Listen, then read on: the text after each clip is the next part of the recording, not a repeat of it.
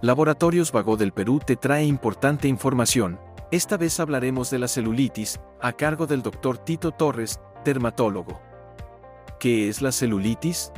La celulitis es una acumulación irregular de grasa, o sea, de tejido adiposo, que generalmente eh, se observa en los muslos, los glúteos, en el abdomen, en la cara interna de las piernas.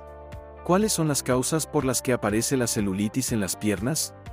Las causas de la celulitis en las piernas son múltiples, son multifactoriales. Se desconoce con exactitud la, causa, pero dentro de las principales tenemos eh, las causas de origen alimenticio, por ejemplo, el consumo de mucho eh, carbohidratos, azúcares, sal, el estrés también, aparte de ello, el usar ropas muy apretadas también, el usar eh, zapatos o tacos también, o estar mucho tiempo de pie o sentado en una sola posición. También eh, está asociado a hormonas. Los estrógenos son las hormonas femeninas, son un factor muy importante en la aparición de la celulitis. Aparte de estas hormonas está la hormona tiroidea, el tiroides, también factores asociados al sedentarismo, o no hacer ejercicios.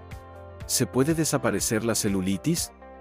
Existen múltiples tratamientos, pero no se logra eliminar al 100% la celulitis, ya que existen muchos factores.